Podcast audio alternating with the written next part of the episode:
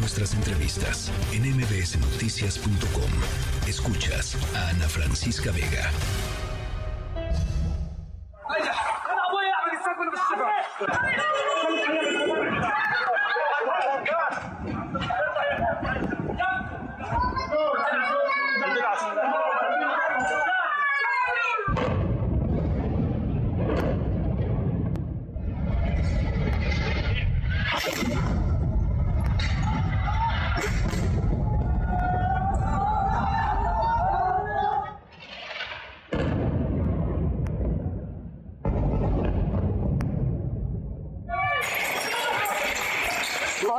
Bye.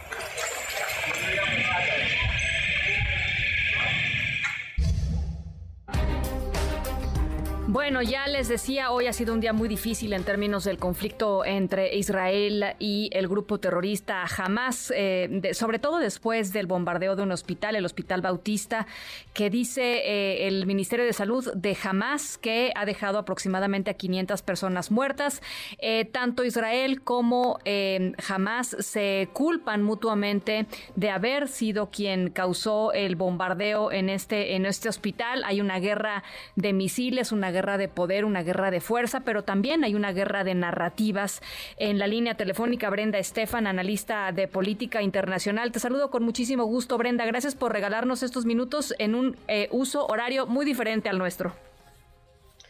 Hola Ana Francisca, muy buenas tardes para ustedes. Acá un poco de madrugada en Polonia después de pasar unos días en Ucrania?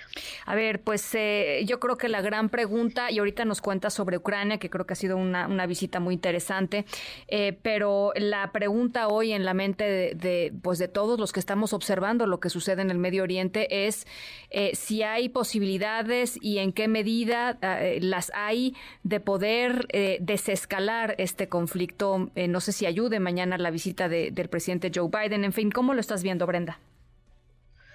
Pues mira, yo creo que la comunidad internacional hace votos porque haya una desescalada del conflicto. Sin embargo, lo que estamos viendo en las últimas semanas, pues confirma eh, lo que mm, parecía ya una tendencia, eh, no solamente con la guerra en Ucrania, sino pues eh, los levantamientos también de tensiones en Kosovo, en, en Nagorno-Karabaj, en incluso Bosnia, como que en lugar de que pudiéramos solucionar la guerra en Ucrania, parece que se están multiplicando los focos de tensión en el mundo y eso pues le da la razón a los países, a las capitales del mundo que le han apostado al rearme. Eh, hemos visto sobre todo desde febrero de 2021 una tendencia creciente de los países a dedicarle mayor presupuesto a defensa y armamento y pues con esta tendencia desgraciadamente el mundo parece ir involucionando, Ana Francisca. Eh, y, a todo esto creo que otro de los elementos eh, muy brutales, Brenda, por si no fuera suficiente eso que dices, es la desinformación, caray. Uno entra hoy a Twitter, eh, ahora X, Em, y, pues ya nos, ya, ya no, e, el, usuario común ya no sabe qué es verdad y qué es mentira de lo que está sucediendo. O sea, hay una guerra, eh, pues, em, artificial, me parece, de los distintos actores políticos, eh, Israel y, y, Hamas o, grupos árabes tratando de ganar la narrativa, pero también hay una cantidad importantísima de gente con quién sabe qué intereses eh, mal informando. Tienes toda la razón, Ana Francisca. Desgraciadamente se ha eh, investigado el tema de la desinformación y se ha visto que las famosas fake news viajan mucho más rápido que eh, quien los busca desmentir. Entonces, si alguien está tratando de decir esto no es cierto, pues va mucho más rápido la nota contraria eh, en el sentido de, cómo se dispersan estas noticias falsas. Así es que hay un, una enorme labor que se tiene que hacer, primero para, para mejorar pues este la capacidad de la gente de discernir cuáles son las fuentes adecuadas para hacerse información, para tener un mayor criterio entre em, qué es lo que es eh, falso y no y también desde luego pues el tema de los algoritmos de las redes sociales códigos de conducta de estas eh, pues de estas empresas, eh, sobre todo de, redes sociales, y que también hayan pues esto, eh, estos espacios de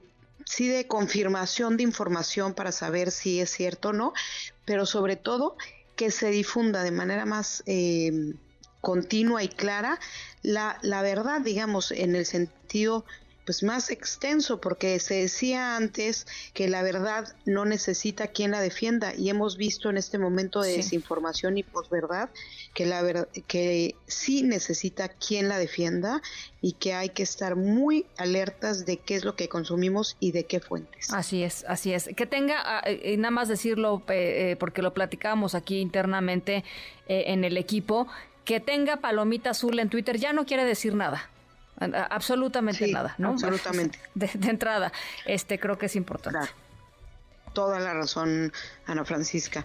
Sí, yo creo que hay que, tener eh, mucho cuidado, ni siquiera el hecho de que sea un video, antes decíamos, bueno, pues es que es un video, yo vi el video, bueno, es que ahora los videos con inteligencia artificial se pueden fabricar. Así es. o sea, hay que eh, tener muy claro, y todos, todos, incluidos nosotros eh, como comunicadores, tener muy mucho cuidado en qué es aquello a lo que le damos voz y cuáles son sus fuentes. Así es. Bueno, eh, eh, dicho lo, lo, lo, lo, anterior, Brenda, y esperando mañana pues las resoluciones, si es que las hay, después de la visita del presidente de los Estados Unidos, eh, Joe Biden, que en este momento está volando rumbo a Israel, sí me gustaría pues que nos platicaras cómo viste Ucrania, qué está pasando en ese otro flanco que a veces se nos olvida, pero pues ahí está, y ahí está la guerra, y ahí está, ahí está pues este conflicto no, no latente, sino muy vivo.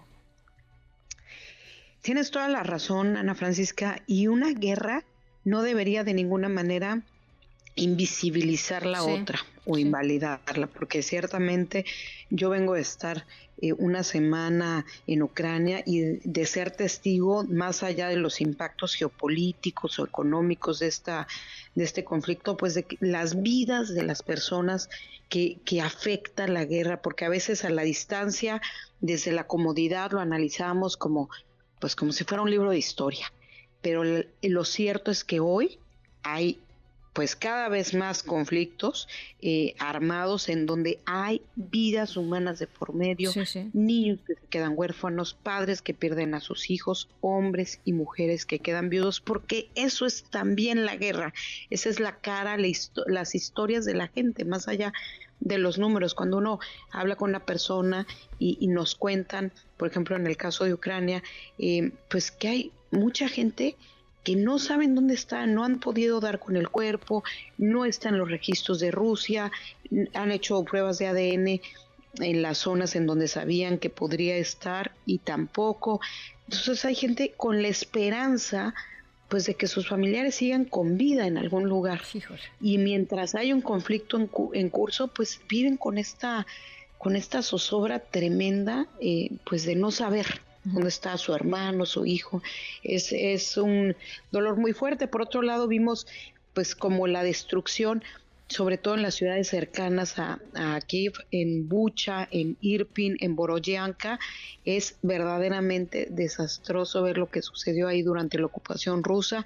Em, hay esfuerzos del gobierno de Ucrania por la recuperación, por empezar la renovación, incluso desde este momento aún estando en guerra. Claro pero todavía hay un gran trabajo por hacer y sí es muy pues muy impresionante eh, ver cómo han quedado estas eh, ciudades y los horrores que se han cometido a lo largo pues de este año y medio de guerra en Ucrania. Qué cosa más este más tremenda. Estoy segura que vas a estar escribiendo sobre esto que viste y que viviste y ya te estaremos este, leyendo con mucha atención, Brenda. Sí, así será, Ana Francisca. Y eh, de manera lateral estoy eh, poniendo en, en, Instagram, en la cuenta arroba Brenda Internacionalista, pues videos, información sobre eh, lo que vimos allá, cómo lo vimos, eh, con quién nos reunimos y, cuál fue el motivo de esta visita. Así es que también los invito a seguirme en esa, en esa cuenta. Ya te sigo desde este momento, Brenda Internacionalista. Muchísimas gracias. Casi las 4 de la mañana, Brenda. De veras, muchas gracias por platicar con nosotros este, allá desde Polonia. Con gusto, Ana Francisca. Estamos en comunicación y pronto nos vemos por allá. Un abrazo. Brenda Estefan, analista de política internacional. Siempre cosas muy interesantes en, en El Universal. Noticias.